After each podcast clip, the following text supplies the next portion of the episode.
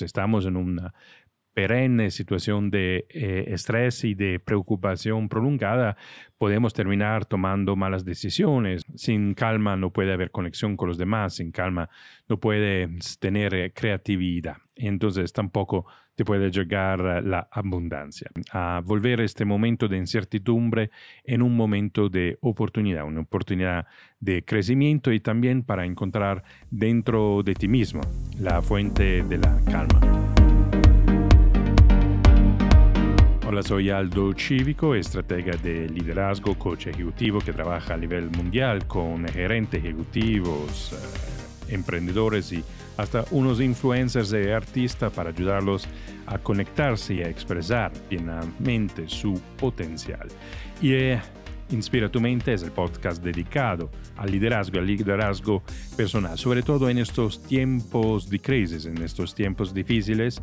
Y la idea es de ofrecerte inspiración y tips, eh, prácticas para que puedas expandir tu inteligencia emocional y tu inteligencia espiritual. Son las dos inteligencias que seguramente necesitamos hoy en particular para enfrentar la incertidumbre que la situación externa que estamos viviendo nos ofrece. Y exactamente a este tema del liderazgo personal en tiempos difíciles quiero dedicar el tema de este episodio, eh, dándote prácticas, dándote principios que te ayuden a volver este momento de incertidumbre en un momento de oportunidad, una oportunidad de crecimiento y también para encontrar dentro de ti mismo la fuente de la calma. La calma es una dimensión absolutamente fundamental del liderazgo. Yo diría que es la primera dimensión. Sin calma no puede haber conexión con los demás, sin calma no puedes tener eh, creatividad. Entonces tampoco te puede llegar eh, la abundancia. Y antes de hablar en profundidad de este tema, mm, te quiero eh, invitar a anotar mi número de WhatsApp. Así que me puedes eh, escribir con preguntas o compartiendo experiencia o pensamientos que tienes en este momento, así como también sugerir temas que yo quieres que quieres que yo pueda enfrentar y hablar en este podcast. Entonces toma nota, mi teléfono es el 57, que es el código para el país de Colombia, si me escribes desde afuera. Entonces 57 317 372 3638. Voy a repetir el número 57 317 372 3638. 38. Y claramente me puedes también seguir en mis redes sociales, en Instagram en particular, arroba a. Bueno, bienvenidos entonces y vamos a ver, vamos a ver cómo uh, podemos de verdad eh, volver esta crisis que estamos viviendo en el mundo, esta preocupación, en una oportunidad, en una oportunidad de crecimiento personal primero que todo, porque eso es el momento de verdad del liderazgo eh, personal. Y seguramente eh, podemos tener dos órdenes de problemas legados a este momento. El primero es que varios de nosotros se pueden enfrentar con problemas externos. Eh, varios de mis clientes de coaching, así como amigos, me han llamado en estos días contándome la preocupación que tienen, que son sobre todo financieras o que son de la posibilidad de em, sostener un negocio, unos equipos y, el personal. Entonces, mm, un problema que podemos enfrentar, y si no lo enfrentamos, puede ser que lo vamos a enfrentar muy pronto, es eh, el impacto económico. Yo mismo eh, lo veo. Lo veo porque, por ejemplo, hay clientes que o cancelan o aplazan proyectos que claramente tiene eso un impacto en eh, las finanzas o en las previsiones que uno ah, había hecho solamente hace unos meses. Y, y, esto es también lo que mucho me han compartido en estos días. Eh, ver proyectos cancelados, ver clientes que te piden de eh, aplazar proyectos y contratos.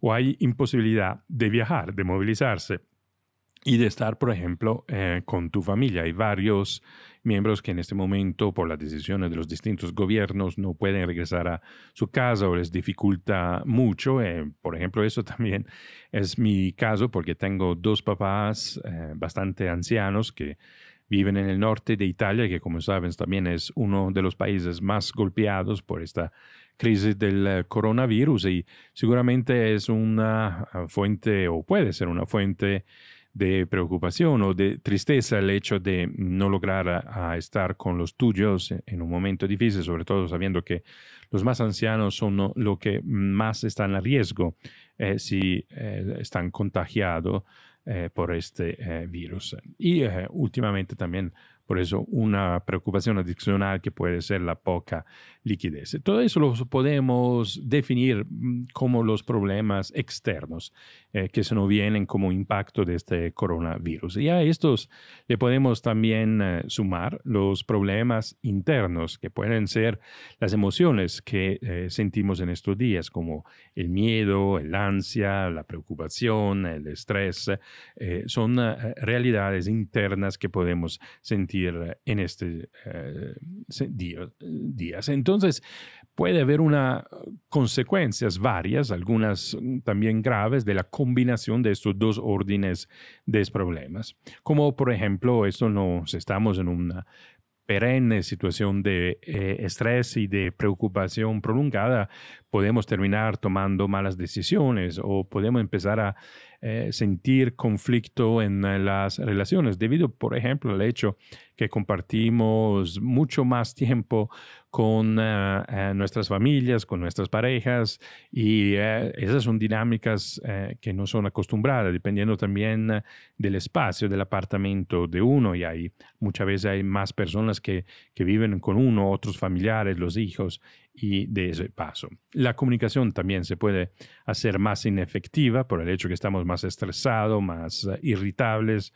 y hay eh, la posibilidad de un colapso de la producción, de, los equipos de trabajo, y también un colapso personal.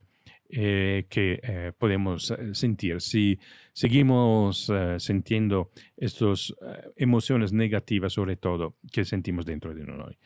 Ahora, lo importante es mm, saber ah, aceptar esta presuposición, que no hay en realidad una causalidad directa entre el problema externo y el problema interno. Estos dos ah, órdenes de problemas no son ah, interdependientes, es decir, las circunstancias externas no son la causa de cómo nos sentimos. Como nos sentimos depende únicamente de la interpretación que damos de lo que nos está pasando.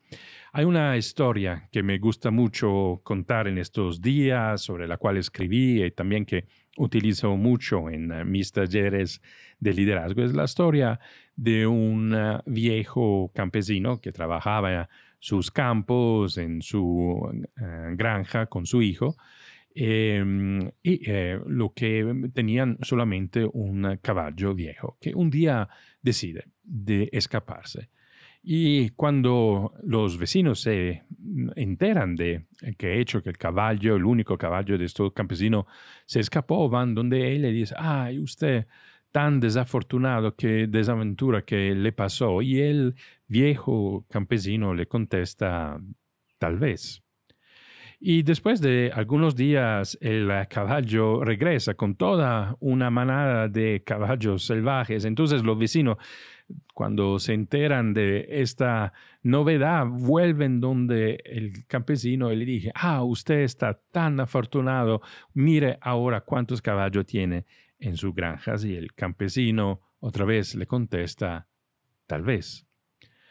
Eh, lo que pasa es que el hijo mm, empieza a trabajar eh, para tratar de domar a estos caballos. En una de estas prácticas se fractura la pierna y no puede seguir trabajar y ayudar al viejo campesino.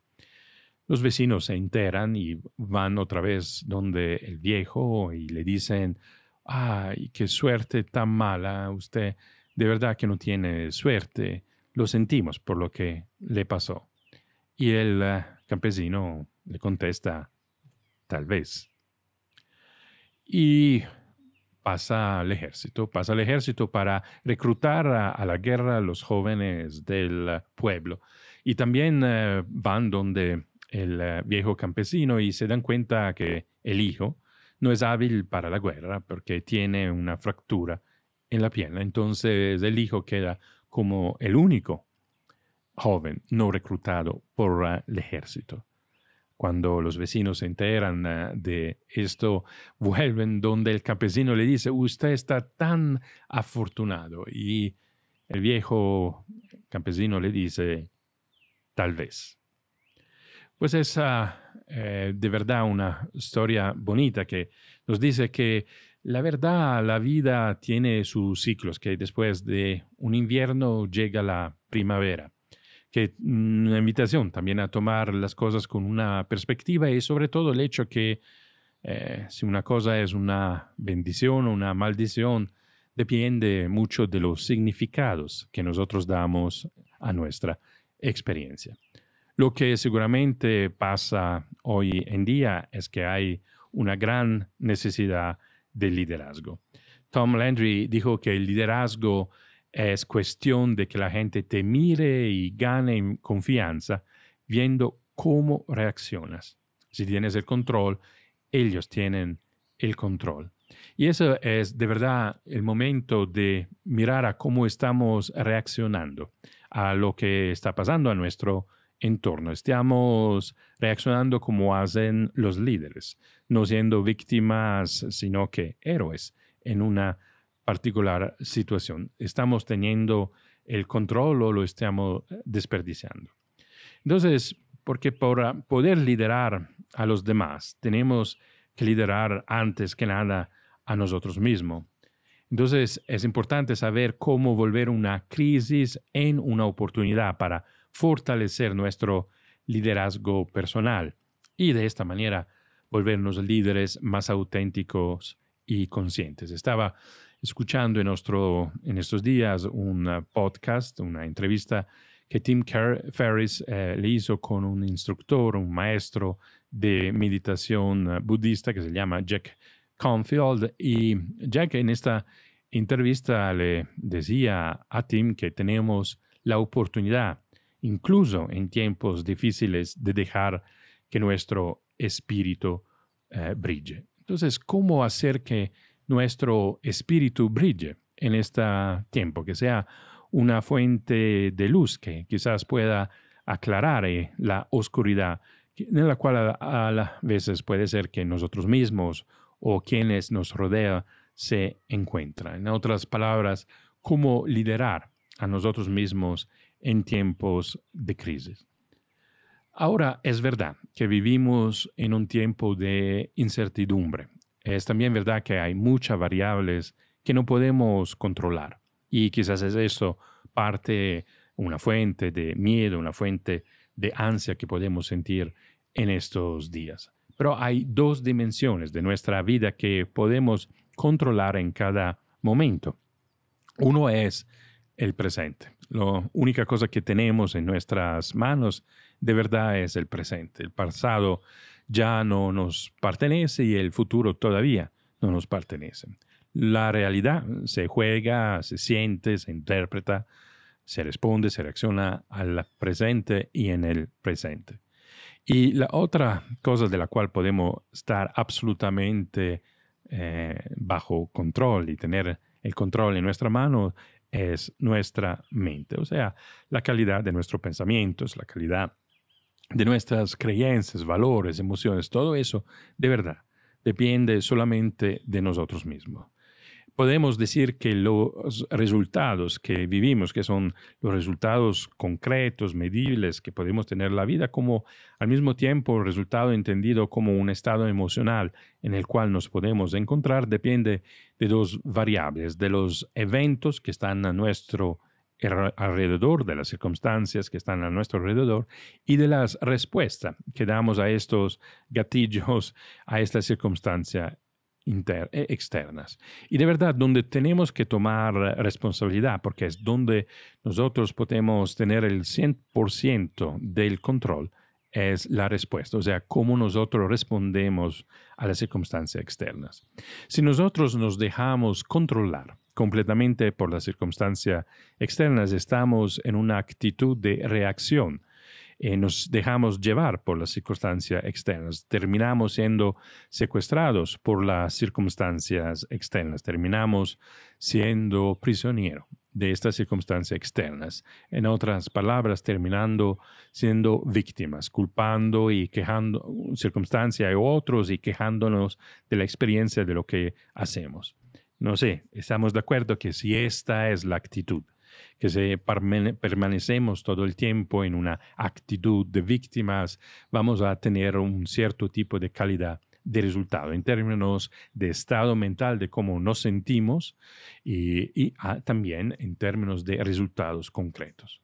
Pero si podemos estar al 100% en control de nuestra respuesta, que significa decidir cuál va a ser nuestra respuesta, eh, podemos cambiar el juego. Y sabemos también que ya la ciencia, además, eh, eh, nos confirma con absoluta seguridad que estoy hablando de la epigenética y epigenética comportamental que tiene una, la calidad de nuestros pensamientos, de cómo filtramos las experiencias internas, tiene un impacto sobre nuestra biología, tiene un impacto eh, hasta sobre nuestra salud, sobre las reacciones químicas de nuestro cuerpo. Entonces, de verdad que se vuelve importante eh, tomar la decisión eh, de vivir con responsabilidad, sabiendo que tenemos la habilidad de responder a las circunstancias externas, a cualquier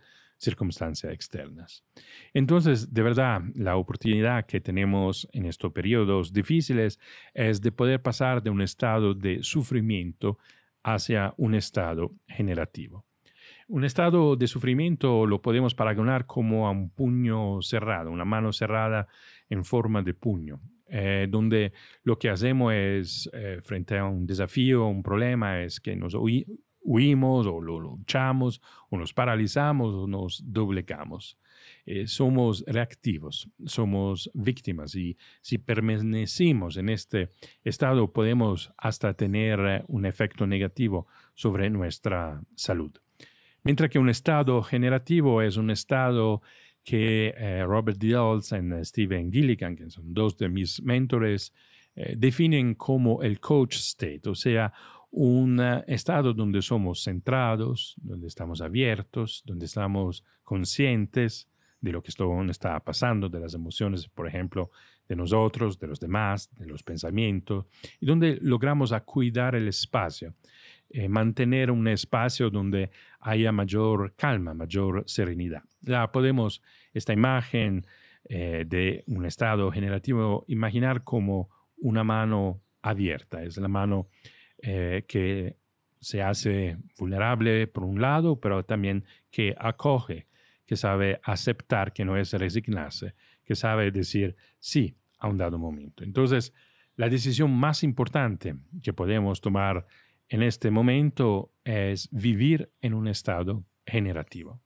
Hacer esta decisión, eh, tomar esta decisión, tomar este compromiso con nosotros mismos, si queremos liderarnos y si queremos liderar a los demás, de vivir en un estado generativo. Entonces, todo lo que nos está pasando afuera, todo lo que nos va a pasar en los próximos días, semanas, meses, lo vamos eh, a vivir desde un estado generativo, o sea, desde una mano abierta, eh, para poder estar en el eh, presente, para poder acoger, aprender, fortalecernos.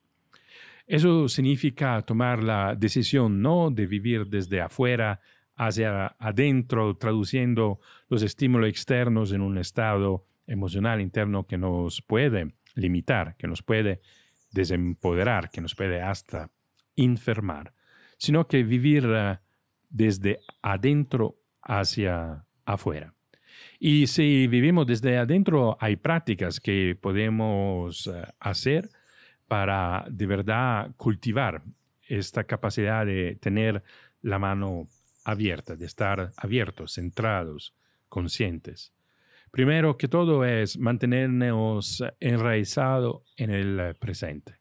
Vuelvo y repito, el presente es lo que tenemos, es lo único que tenemos. El pasado ya no lo tenemos, y el del futuro todavía no somos dueños. Entonces es en el aquí y en la hora que podemos sentir, que podemos experimentar Es en el aquí, en el ahora, que tomamos decisiones.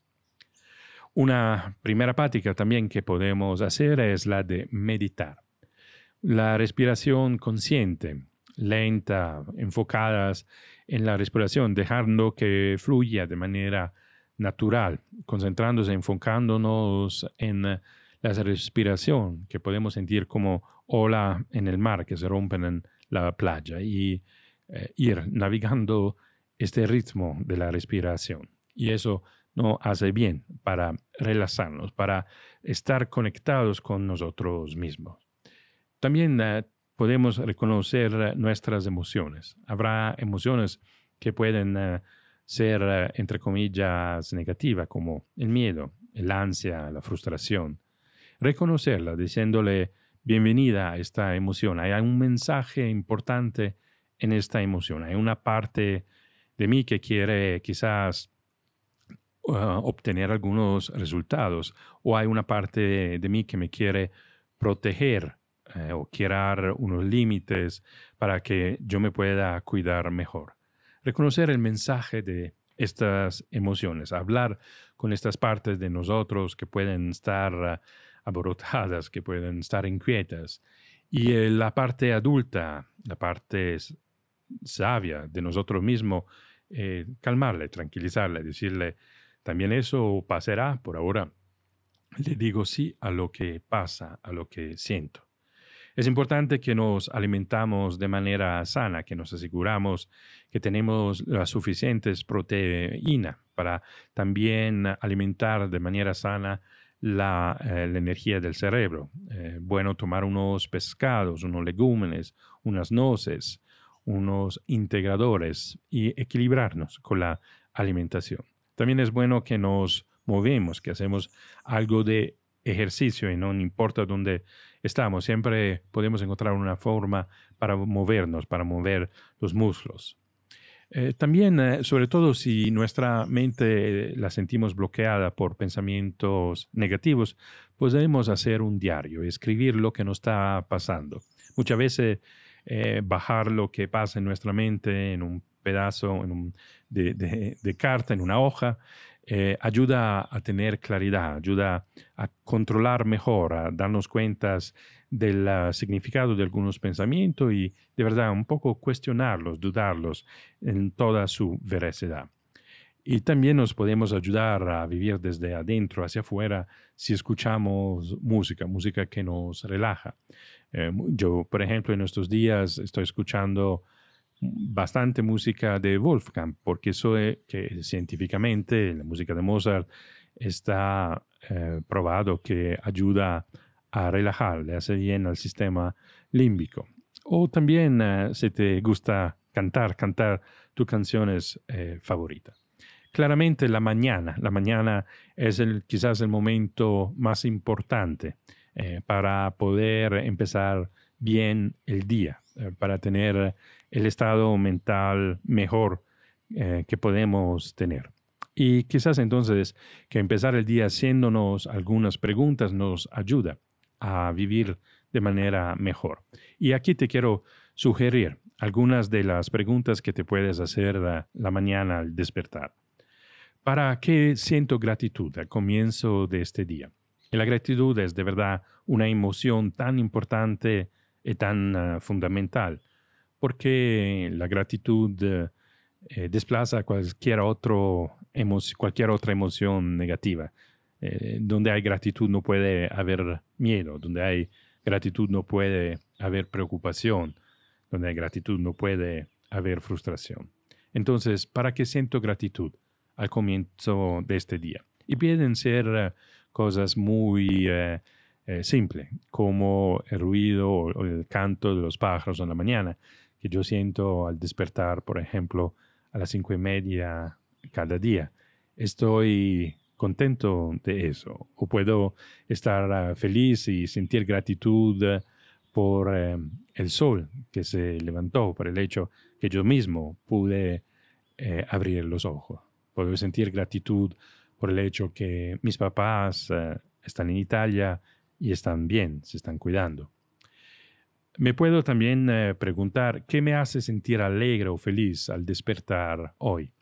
Feliz que tengo una oportunidad hoy, por ejemplo, de comunicarme con ustedes y poder hacer y eh, grabar este podcast. Alegre, feliz porque en estos días pude hacer varios seminarios online ofreciéndolo a centenares de personas para ayudarles a vivir de manera positiva estos momentos difíciles. Feliz y alegre, por ejemplo, porque después de casi 30 años eh, me reconecté con un antiguo amigo que me contactó para saber eh, cómo yo estaba y dónde me encontraba.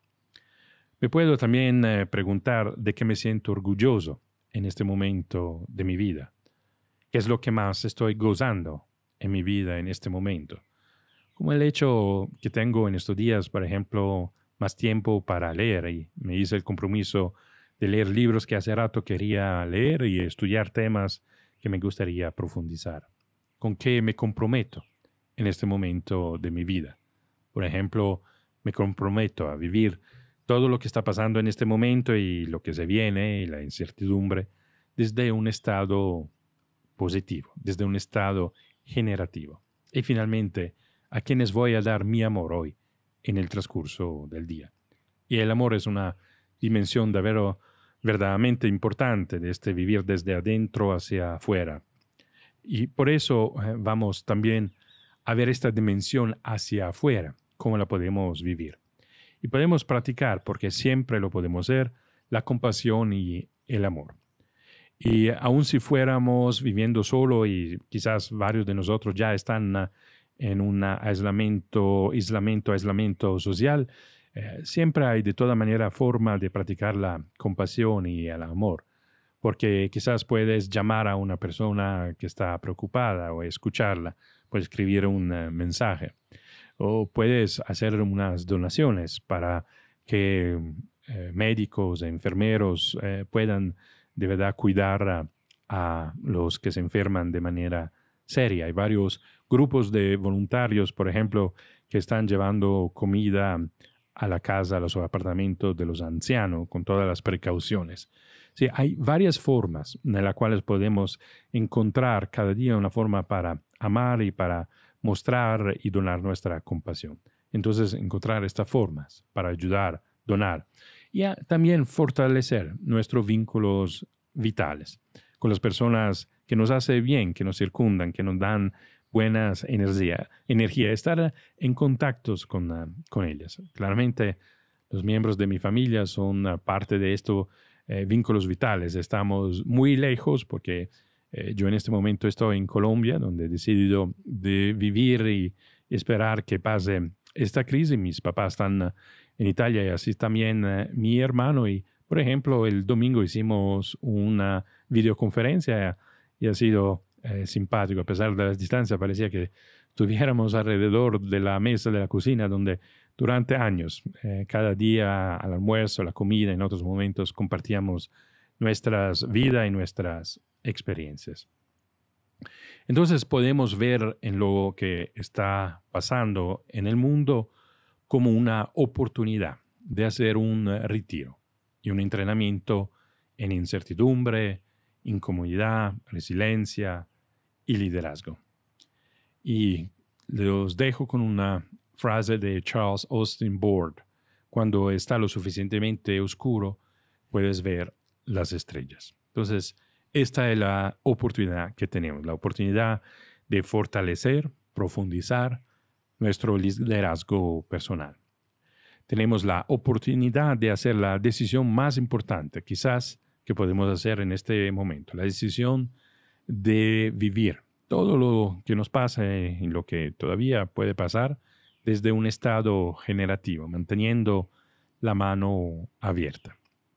Muchísimas gracias por seguirme en este podcast de esta semana. Nosotros estamos subiendo el podcast cada martes en la noche y estoy aquí abierto y disponible hoy más que nunca para eh, contarle lo que está pasando, para escucharlo sobre todo y también para tratar temas que a ustedes le parecen importantes durante mi podcast. La manera más cómoda para em, contactarme, de escribirme a mi WhatsApp, que es el 57 para Colombia, 317-372.